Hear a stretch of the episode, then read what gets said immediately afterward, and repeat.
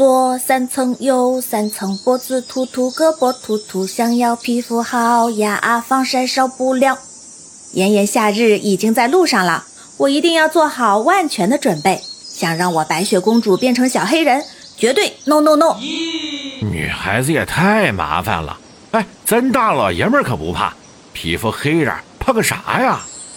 可是日光对人皮肤产生损害，引起光老化，也就是皮肤老化，可不仅仅是晒黑呀。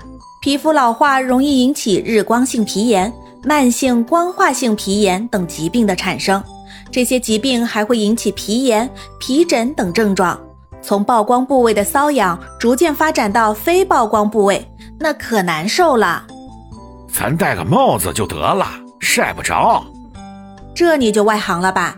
太阳照射到地面后会发生反射，撑伞或者戴帽子只能遮住上面的太阳，没有办法遮住反射的阳光，所以双管齐下，效果才是一级棒。哇哦，不错！我这瞬间就爱上阴雨天了。哎，你以为阴雨天就没有影响了吗？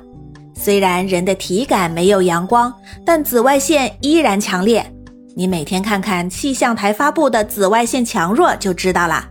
防晒霜上面的 SPF 数值，这个就是防中波紫外线的指数，防止晒伤晒红的；而 PA 是指防长波紫外线指数，防晒黑晒伤晒老化的。一般数值越高，防晒时间和防晒能力就越强。哟，那你这么说，快给我也买个防晒吧，我也要做个精致的 boy。那 SPF 指数的就买个数值大的，买个五十的，五十加的那种。嘿，适合自己的才是最好的呢。SPF 值并不是越大越好，数值越大的防晒霜对皮肤的负担也越重。一般国内你选个 SPF 三十的就够了。而且啊，我跟你说，防晒用品是有吸收过程的，在吸收后才能起作用。所以涂完防晒霜后，一般十五分钟后才能起到效果，否则涂完防晒马上出门，皮肤还没有被保护，起不到防晒作用。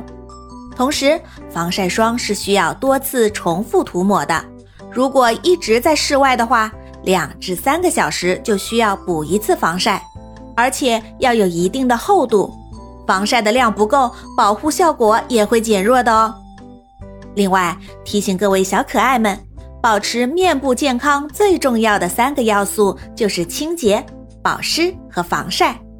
因此，在防晒前后都要做好清洁和保湿工作。